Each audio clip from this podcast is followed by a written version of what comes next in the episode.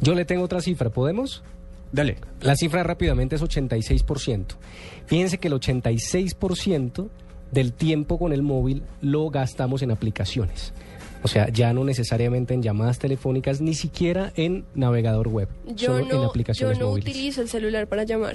Ok, entonces mira, 86% del tiempo en un teléfono smartphone se utiliza en aplicaciones. Pero un momento, y en aplicar, porque también pueden haber aplicaciones que son de llamadas en las que usted puede invertir ese tiempo también. Puede ser, pero estamos hablando de aplicaciones o de mensajería o de juegos o de interacción o de redes sociales, cualquier otra aplicación. Lo que va en desuso es la llamada, la llamada telefónica eh, básica del teléfono, por supuesto, y el uso del navegador web.